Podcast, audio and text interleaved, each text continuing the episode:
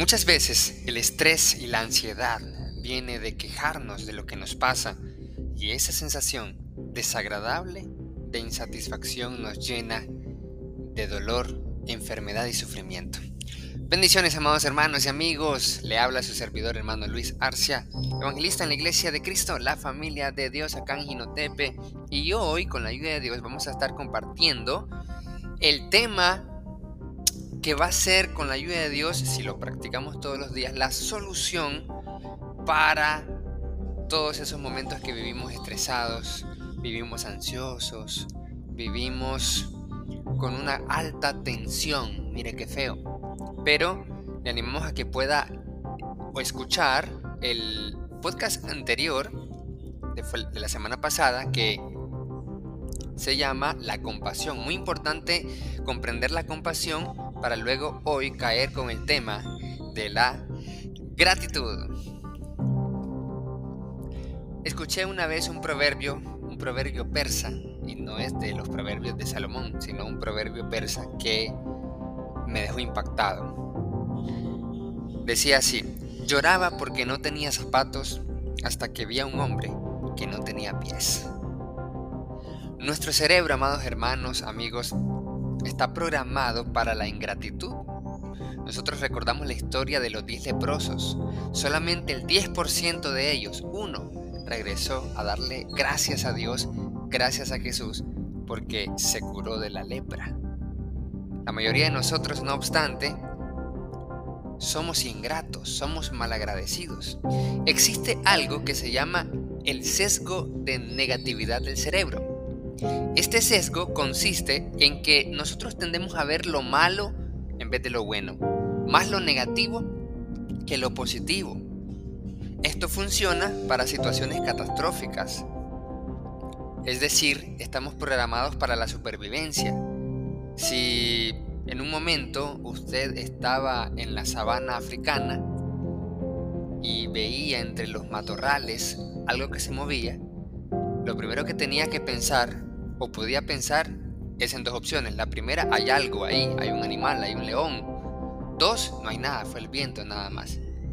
¿Qué es mejor pensar? ¿En lo malo o en lo bueno? Bueno, a efectos de la supervivencia es mejor pensar en lo malo. ¿Por qué?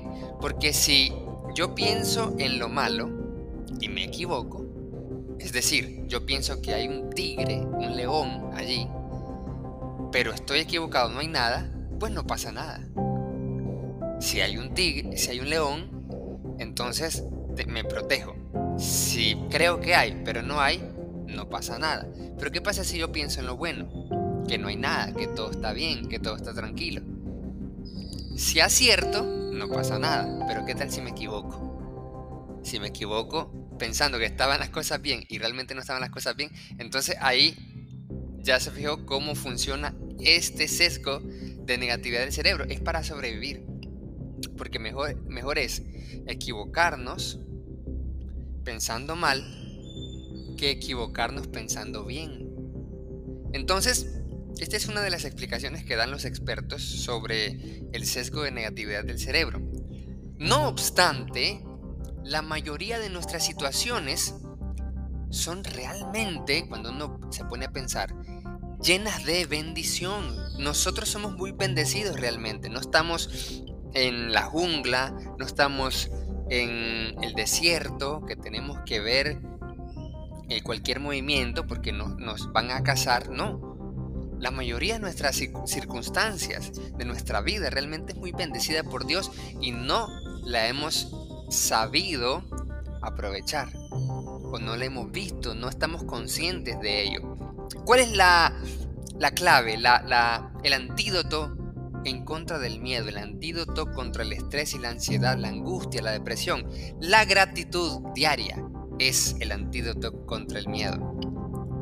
Sonja Lubomirsky psicóloga positiva, junto con otros, realizaron un estudio en donde se demostró algo que ellos acuñaron, la adaptación hedónica. Con adaptación hedónica, ellos se refieren al proceso por medio del cual la gente se acostumbra a los eventos o estímulos que nos provocan respuestas emocionales, sean positivos o negativos esos estímulos. Entonces, tras la experiencia de un estímulo o evento negativo o positivo, por lo general uno experimenta un aumento o pérdida del bienestar. Es decir, lo que te hacía sentir gratitud en un momento, eventualmente se convierte en algo cotidiano. ¿Qué significa la adaptación hedónica? Es que algo malo, en un primer momento es muy malo, pero luego nos acostumbramos. Es decir, nos recuperamos a la pérdida, al despido. Eso es una adaptación hedónica. Pero así como nosotros nos recuperamos de las cosas malas que nos pasan, también nos acostumbramos y damos por sentado las cosas buenas de nuestra vida. En un momento recibimos un regalo con gran emoción, nos casamos o tenemos un hijo o nos ascienden en el trabajo, algo que nos pase genial. Nos graduamos y es una emoción genial al principio, es algo excelente. Estoy estrenando zapatos nuevos, dice, estoy estrenando un celular nuevo, me compré un dispositivo nuevo, entonces uno lo cuida, lo se emociona, pero luego eso nuevo se convierte en algo viejo y caemos en la rutina.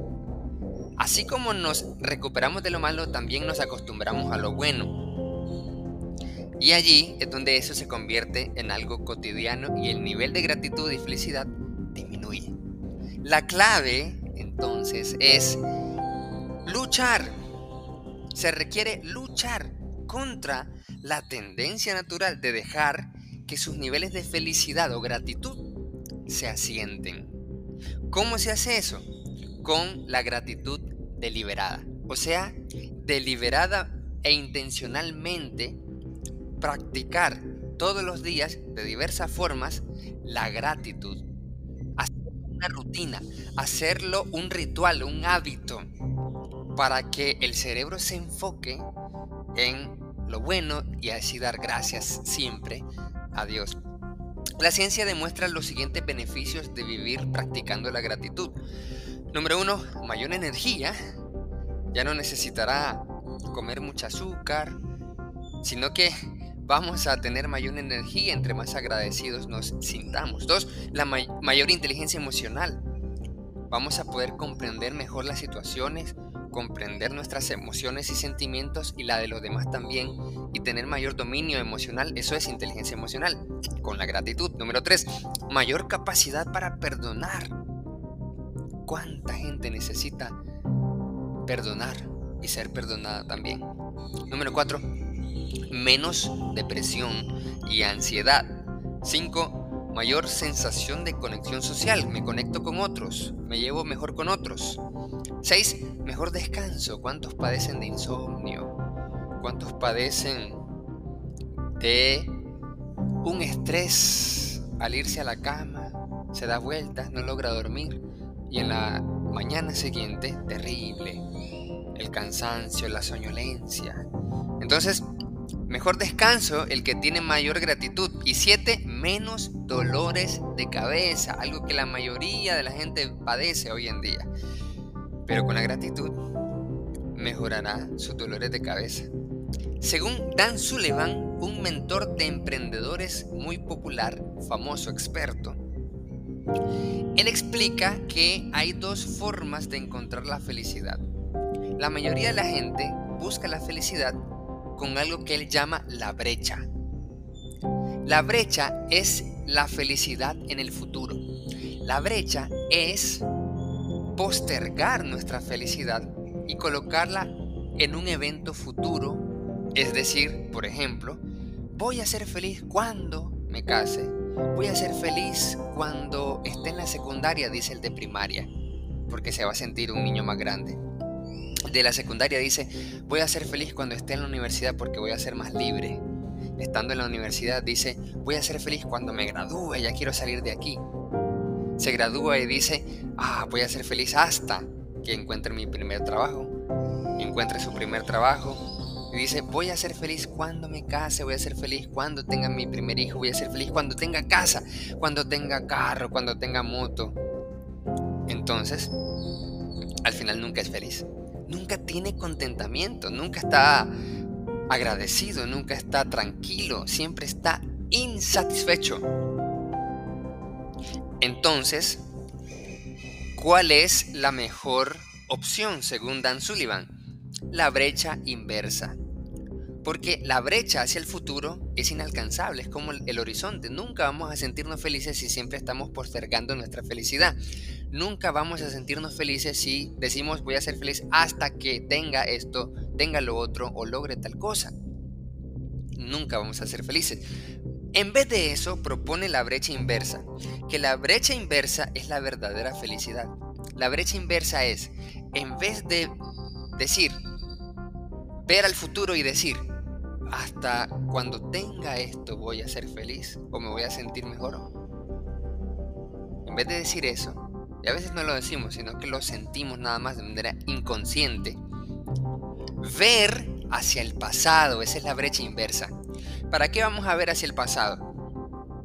No como la mayoría mira el pasado, mire qué interesante. La mayoría de la gente mira hacia el pasado para ver lo malo. Y guarda rencores, resentimientos y hacia el futuro para la felicidad. No, al revés. En vez de ver hacia el pasado y ver lo malo, en vez de hacer eso, mire hacia el pasado y agradezca por todo lo que Dios le ha dado, por todo lo que Dios le ha librado, por todas las oraciones contestadas, por todas las bendiciones, por todo el crecimiento que ha experimentado, que ahora es mejor que antes. Eso es la brecha inversa. En el primer libro de Samuel, vamos a estar leyendo, en el capítulo 7, versículo 12, dice algo muy interesante. Primero de Samuel, capítulo 7, versículo 12. Dice, tomó luego Samuel una piedra y la puso entre Mispa y Zen, y le puso por nombre Eben Eser, diciendo, hasta aquí nos ayudó Jehová. Ese es un acto de adoración, ese es un acto de gratitud. Gracias Dios porque hasta aquí nos has ayudado. Gracias Señor porque nos has protegido hasta aquí, nos has traído hasta aquí. Te honramos, te alabamos, te glorificamos. Y esto, ebenecer, no solo es una gratitud, sino es una confianza plena en Dios. En otras palabras, hasta aquí nos ha ayudado el Señor, gracias Señor. Y como hasta aquí nos has ayudado, yo sé, estamos seguros que nos seguirás ayudando como lo has hecho. Esa es la gratitud deliberada. Filipenses capítulo 4, versículos 6 al 7 dice uno de los textos más poderosos que cuando lo interpreté de una manera diferente y vi la perspectiva diferente, me cambió la vida. Así como lo oye. Pero vamos a leerlo. Filipenses capítulo 4, versículos 6 al 7. Dice así la palabra de Dios. Por nada estéis afanosos. Otras versiones dice, por nada estén preocupados, por nada se angustien, por nada se aflijan, por nada estén ansiosos detengámonos ahí. Ya se fijó, hermano, amigo, que eso es un mandamiento. Qué interesante, ¿verdad? Siempre tenemos los mandamientos famosos, los diez mandamientos, no matarás, no vas a mentir, no cometerás adulterio, honra a tu padre y a tu madre. Esos son los mandamientos famosos, pero este también es un mandamiento, porque dice, el mandamiento, por nada estén preocupados. Pero ¿cuántos de nosotros nos vivimos preocupando, desobedeciendo al mandamiento que Dios me dice a mí que no me preocupe? Eso significa, correcto, exacto, lo que ya está pensando usted. Significa que cada vez que se afana, cada vez que se angustia, cada vez que se preocupa, usted está desobedeciendo al mandamiento del Espíritu Santo que a través de Pablo escribe, hey, por nada estés afanoso, por nada debes preocuparte, es un mandamiento, lo primero que usted debe de creer. La creencia, la idea, la tesis, la verdad que usted tiene que recibir en este momento que está escuchando este podcast para que deje los niveles altos de ansiedad, de afán, de estrés, de angustia, es creer que Dios le manda un mandamiento, valga la redundancia. Por nada esté afanoso, por nada se preocupe. Porque cuando uno se preocupa demuestra falta de fe. Cuando uno se preocupa demuestra falta de confianza en Dios. Cuando uno se preocupa demuestra falta de esperanza en Cristo y que no está orando. ¿Por qué? Porque dice, por nada estéis afanosos si no sean conocidas vuestras peticiones delante de Dios en toda oración y ruego. Entonces, debemos creer que Dios nos da el mandamiento de no estar preocupados.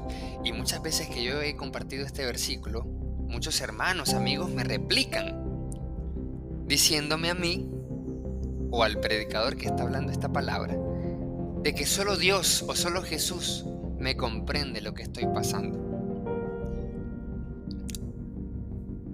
Ellos interpretan de que cuando le llevamos esta palabra, es que el hermano Arcia o el hermano evangelista o el predicador no me entiende y por eso me dice que no me preocupe. Pero es que no es el evangelista el que le está diciendo que no se preocupe, es la palabra de Dios. Está allí, lo leamos, leámoslo juntos. Filipenses 4:6 lo dice Filipenses, no lo dice el hermano que predica. Pero si usted tiene falta de fe, usted en vez de leer en su propia Biblia o en el celular donde tenga la Biblia, en vez de leer y darse cuenta que es la palabra de Dios la que está leyendo, usted en vez de fijarse en eso se va a fijar en el predicador y le va a atribuir la responsabilidad al predicador, que él es el que no la entiende a usted o no, le entiende, no lo entiende a usted, que le dice que no se preocupe. No, él no está hablando por su propia cuenta. El predicador está repitiendo nada más como Lora lo que dice Dios en su palabra. Es Dios quien le dice a usted, por nada estéis afanosos. ¿Cuántos recuerdan la historia de Jesús dormido en la barca? Los discípulos desesperados en un medio de una tormenta en la mar. En ese momento entonces estaban tratando de levantar a Jesús. Porque estaba tranquilo Jesús, dormido en medio de la tormenta. Qué interesante. Jesús, Dios hecho hombre. Dios en Cristo. Dormido, tranquilo medio de una tormenta. Ah, no, los, los apóstoles, los discípulos estaban desesperados. Nos morimos teniendo a Dios en su propia barca.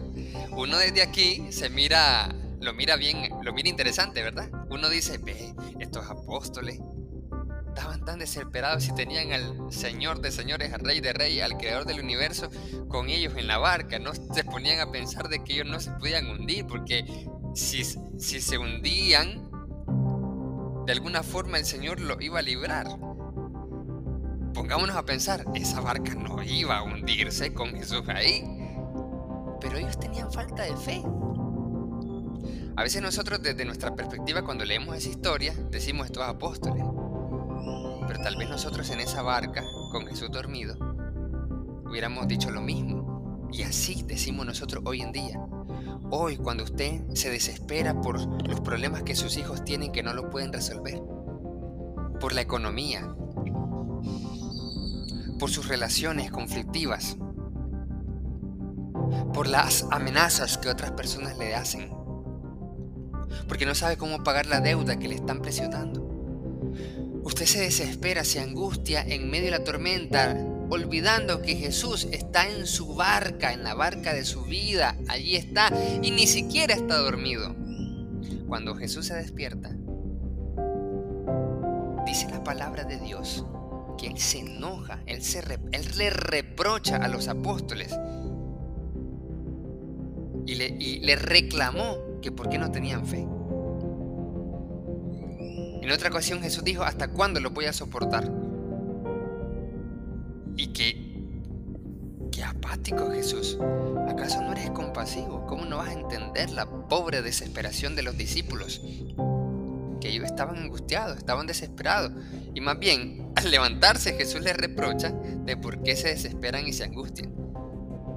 En otras palabras, Jesús le dice, ¿por qué se angustian? ¿Por qué no tienen fe? ¿No es que estoy aquí con ustedes? ¿Cuál es el problema? ¿Cuál es el problema? Dice el Señor. Por eso, Pablo a los filipenses les dice, y ahora nos llega esta palabra a nosotros, por nada estéis afanosos, sino sean conocidas vuestras peticiones delante de Dios en toda oración y ruego. Entonces, la gratitud viene a continuación, después de la oración, con acciones de gracias. Ahí está la práctica de la gratitud. Ahí está la gratitud deliberada. ¿Y cuál es el resultado de orar y agradecer? Y la paz de Dios que sobrepasa todo entendimiento, guardará, cuidará, consolará, confortará sus corazones y sus pensamientos en Cristo Jesús. Y ahora nos vamos a Primera Tesalonicenses, capítulo 5, versículos 16 en adelante. Dice otra vez, ahora dice un mandamiento muy interesante. El mandamiento de Filipenses dice, por nada se preocupen. Y ahora aquí dice otro mandamiento, pero en la parte positiva. La parte negativa de Filipenses es que el mandamiento es un no hagas esto. Y ahora el mandamiento positivo aquí es haz esto. Entonces, mientras en Filipenses el mandamiento es, un, es una negativa a hacer algo, no estéis afanosos, aquí el mandamiento es estad siempre gozosos. Estoy leyendo Primera Tesalonicenses capítulo 5 verso 16. Otro mandamiento, estén siempre alegres, estén siempre felices. O sea, wow, póngase a pensar en esto. Es un mandamiento, no solo no afanarse, sino que es un mandamiento de mi Cristo, usted viva siempre alegre. ¿Cómo, hermano Arcia, voy a vivir siempre alegre? ¿Cómo voy a vivir siempre gozoso? ¿Cómo es que se logra? Ok, el mandamiento es que esté siempre gozoso, pero ¿cómo en medio de problemas voy a estar siempre gozoso? No siempre voy a estar alegre. El mandamiento ahí está, estén siempre alegres, gozosos, felices. ¿Cómo? Orando sin cesar, dando gracias a Dios en todo. Lo mismo que dice Filipenses. Dad gracias en todo. Mire el verso 16, estén siempre gozosos. El 17, oren sin cesar, conéctelo con Filipenses. Y 18, den gracias en todo porque esta es, oiga bien, la voluntad de Dios para con nosotros en Cristo Jesús. Esa es la voluntad de Dios. La voluntad de Dios es que no viva preocupado. La voluntad de Dios es que viva siempre alegre, como orando sin cesar, que exponga sus peticiones ante Dios en oración, con acciones de gracias, dando gracias en todo. La gratitud deliberada genera un aumento de la dopamina, de la oxitocina, en el cerebro, que son neurotransmisores de la felicidad, se le conoce, según los últimos estudios neurocientíficos. Dad gracias en todo entonces, porque esta es la voluntad de Dios para con nosotros en Cristo Jesús. Gratitud deliberada entrene a su cerebro para que se enfoque en todo lo grandioso que es experimentar de todas las ricas y abundantes bendiciones de parte de Dios y le demos la gloria a Dios y las gracias siempre a Él. Amén. Mire siempre lo extraordinario en lo ordinario, porque no vemos el mundo como es, sino como somos nosotros. Así que si yo soy negativo, pesimista, voy a vivir viendo el mundo mal. Pero si mi corazón está lleno de gratitud, voy a ver al mundo con una perspectiva diferente. Así que, amados hermanos, esperamos que en esta mañana, tarde, noche, madrugada, el tiempo que esté escuchando este podcast haya sido esta reflexión de bendición para que ahora practique la gratitud. ¿Cómo puede practicar la gratitud? La gratitud se puede practicar mediante una meditación espiritual guiada, que la vamos a compartir próximamente con la ayuda de Dios, y también escribiendo en un diario y también en oración. Usted ora y comienza a enlistar muchas acciones de gracias a Dios. También en un diario usted comienza a escribir las cosas por las cuales está agradecido. Escriba cinco cosas por las cuales usted está agradecido. Por su vida personal y familiar. Luego cinco cosas por su vida ministerial, laboral, el trabajo. Y luego cinco cosas por su cuerpo. Gracias a Dios. Muchos nos dan gracias por su cuerpo. Se sienten insatisfechos salieron piel morena quieren piel blanca. El que salió de piel blanca quiere piel morena. El, que tiene pelo liso quiere, quiere pelo murruco. El que quiere pelo, pelo murruco quiere alisárselo. Entonces, nunca hay gratitud. Gratitud deliberada es la clave en contra del estrés y la ansiedad. Así que Dios les bendiga, amados hermanos, amigos. Les animamos a compartir este podcast y seguirnos en todas nuestras redes sociales. Siempre les animamos a que reaccionen, comenten, compartan para glorificar a Dios siempre. Así que muchas gracias por todo su apoyo y bendiciones. Amén.